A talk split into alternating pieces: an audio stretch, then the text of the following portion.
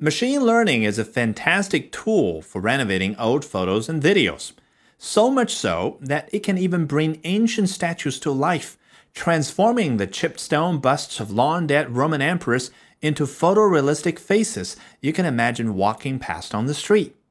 The portraits are the creation of designer Daniel Voshart, who described the series as a quarantine project that got a bit out of hand.